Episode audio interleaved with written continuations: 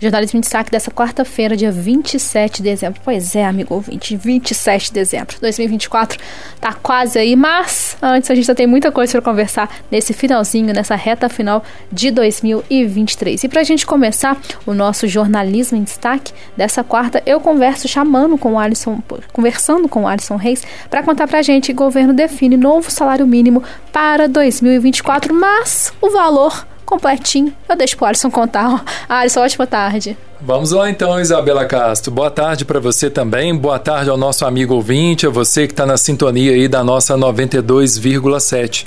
O governo federal, gente, definiu o novo valor do salário mínimo em 2024.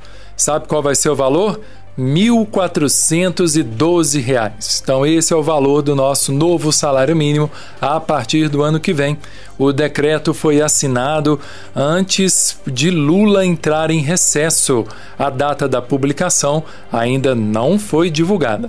O governo federal confirmou, portanto, que o valor do salário mínimo em 2024 será de R$ 1.412 o aumento de R$ 92,00 em relação ao atual mínimo, que é de R$ 1.320, passa a valer a partir já da próxima segunda-feira, dia 1 de janeiro.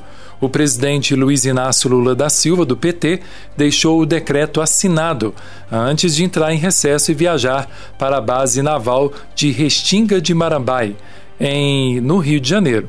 A CNN Brasil, o ministro das Comunicações, o Paulo Pimenta, ele disse acreditar que o texto deve ser publicado ainda nesta semana. O novo salário mínimo ficou R$ 9,00 abaixo do previsto do projeto de lei orçamentária anual, enviado aí pelo governo federal ao Congresso Nacional lá no mês de agosto. O cálculo, gente, foi feito com base na nova política de valorização do salário mínimo, que foi sancionada em agosto pelo presidente Lula. O valor considera o Índice Nacional de Preços ao Consumidor, o INPC, acumulado em 12 meses encerrados em novembro e resultado do PIB também. O efeito fiscal do ajuste deve ser de 35 bilhões de reais.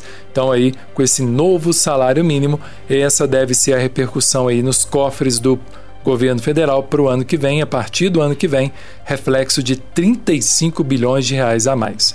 E aí a gente falando um pouquinho do recesso do Lula, né, gente, do nosso presidente, ele embarcou então nessa terça-feira, dia 26, ou melhor, ontem, né, terça-feira, dia 26, para o Rio de Janeiro, onde ele vai passar o recesso da virada de ano, lá na Restinga de Marabaia. E ele está acompanhado da primeira-dama Janja e também de familiares. A pausa de fim de ano do presidente estava agendada para o período de 26 de dezembro a 3 de janeiro. Ah, o local onde ele vai ficar é uma área militar com acesso restrito, a base fica no espaço entre três municípios: Rio de Janeiro, Mangaratiba e Itaguaí. Então, portanto, Isabela Castro, presidente Lula em férias, mas antes deixou esse decreto assinado, novo salário mínimo valor 1.412 para todos nós aumento aí de 92 reais a partir de semana que vem, segunda-feira, 1 de janeiro. Ah, certo, Alisson. Obrigada pelas informações. Está menos do que foi previsto, né? Anteriormente era oito reais abaixo. Oito reais abaixo, né? Uhum. Mas tá aí, novo salário mínimo, 1.412 reais a partir de janeiro. As informações quem trouxe foi o Alisson Reis, que daqui a pouquinho eu volto a conversar, porque agora eu vou falar com o Ângelo, que vai contar pra gente que matrículas na rede estadual de Minas já iniciaram e vão até o dia 12 de janeiro de 2024. Ângelo, ótima tarde, é com você.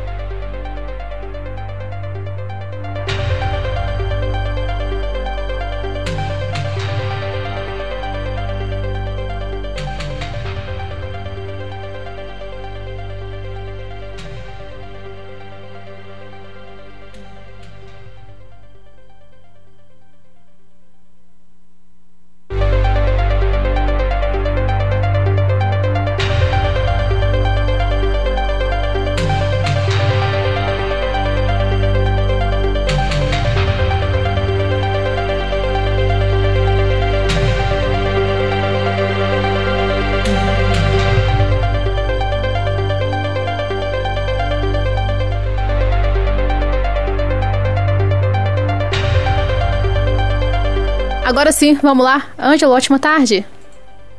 Até o dia 12 de janeiro de 2024, pais, responsáveis ou o próprio aluno quando maior de idade precisam confirmar a matrícula na escola estadual para a qual o aluno foi encaminhado no período do cadastramento escolar. De acordo com a Secretaria de Estado de Educação de Minas Gerais, só estarão com a vaga garantida nas escolas estaduais aqueles que fizerem essa validação dentro do prazo. Por isso, é importante ficar atento e efetivar a matrícula para não ficar fora do próximo ano letivo, que começa no início de fevereiro. Para isso, pais, responsáveis ou os próprios alunos devem apresentar todos os documentos e comprovar os dados informados no Cadastro Escolar 2024, realizado por meio do SUSEM, o Sistema Único de Cadastro e Encaminhamento para a Matrícula. A confirmação da matrícula deve ser feita de forma presencial na secretaria da escola a qual o estudante foi encaminhado pelo SUSEM. O resultado do Cadastro Escolar 2024 para confirmar a matrícula ainda pode ser conferido no site cadastroescolar.educação.mg.gov.br Educação sem tio e sem cedilha.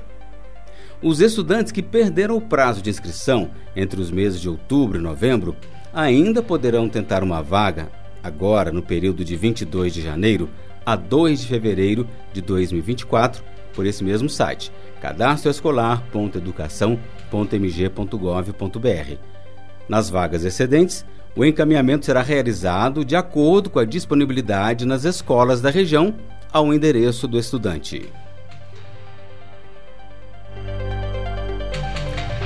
Tá certo, Ângelo. Obrigada pelas suas informações. Então tá aí o pessoal que vai matricular crianças ou os próprios estudantes têm até o dia 12 de janeiro para realizarem a matrícula na rede estadual do nosso estado de Minas Gerais.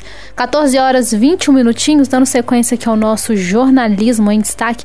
Eu vou conversar com o Alisson, que vai contar pra gente agora, voltar a conversar com o Alisson, que universidades expressam indignação com orçamento para 2024. A UFSJ, gente, entra ano novo com déficit de 4 milhões de reais, né, Alisson? Pois é, Isabela Castro. É um orçamento previsto aí pelo governo federal que não cobre as despesas das 69 universidades e dois centros federais de educação tecnológica brasileiros, viu? No ano que vem, 2024. E aí, esse orçamento que não cobre essas despesas está gerando indignação dos reitores e reitoras em todo o país tanto, Isabela, que a Andifs, que é a Associação Nacional dos Dirigentes das Instituições Federais de Ensino Superior, ela emitiu uma nota oficial pública mostrando aí toda a sua insatisfação com os valores anunciados pelo governo federal, aprovados pelo Congresso Nacional em votação neste mês de dezembro. A gente, inclusive, sobre essa pauta, a gente vai ouvir o deputado federal Reginaldo Lopes, ele que esteve conversando conosco ontem aqui à tarde em uma entrevista ao vivo no programa Em Foco, e ele falou também sobre essa questão dos orçamentos, do orçamento, né, para o ano que vem. Vamos ouvir um pouquinho sobre a fala do deputado federal Reginaldo Lopes. Bom, no ano de 23, 22 para 23, eu era líder da bancada, coordenador da campanha do presidente Lula e coordenei a PEC da transição. Na PEC da transição, nós conseguimos é, ampliar o orçamento na casa de quase 200 bilhões e alocamos só na educação 12 bilhões. Fizemos aí algumas reparações e recomposição orçamentária da creche até a universidade, institutos federais, órgãos de pesquisa, fomento, bolsas. Só que tem que, de fato, ampliar, corrigir as bolsas. As universidades também têm bolsas próprias. Então, a gente causou uma ampliação de despesa nessas universidades. Então, nesse ano de 24, pelas questões orçamentárias, é, de fato o governo vai ter que buscar um projeto de lei é, complementar, um projeto PLN, suplementar aí durante o ano para a gente corrigir. É necessário sim alocar mais um pouco de recursos nas universidades. É lógico, nós ficamos aí uns 10 anos quase com redução no orçamento de custeio em especial no orçamento de investimento. Isso praticamente foi zerado. Agora, de custeio também houve redução, e há um aumento de custos, né? Nesses últimos anos, inflação, de contratos que são corrigidos. Então, de fato, nós temos ainda um compromisso em ampliar mais o orçamento das universidades e dos institutos federais. Muito bem, essa então foi um trechinho da fala né, do deputado federal Reginaldo Lopes, justificando essa questão do orçamento do governo federal para o ano que vem, destinado aí às universidades é, e institutos federais de educação em todo o país. Como nós ouvimos, ele destaca que ele está ciente, né, o governo está ciente que ainda não é o valor adequado, mas que mesmo assim é um valor superior ao que era deixado pelo governo anterior aqui do nosso país. Mas de qualquer forma, né, o reitor aqui da UFSJ, o professor Dr. Marcelo Pereira de Andrade, ele esteve recentemente aqui na Rádio em Boabas, participando do programa Debates em Boabas com José Mário de Araújo, e na, naquela oportunidade o reitor aqui da UFSJ, ele destacou essa dificuldade orçamentária, gente, como grande desafio aí para melhorar a atuação da UFSJ em áreas como assistência estudantil, concursos, projetos de extensão, por exemplo. Então aí é, a gente trazendo Isabela para o nosso ouvinte essa realidade do ensino superior no nosso país, os reitores e reitoras se manifestando aí publicamente sobre a questão da verba do orçamento destinado para o ano que vem.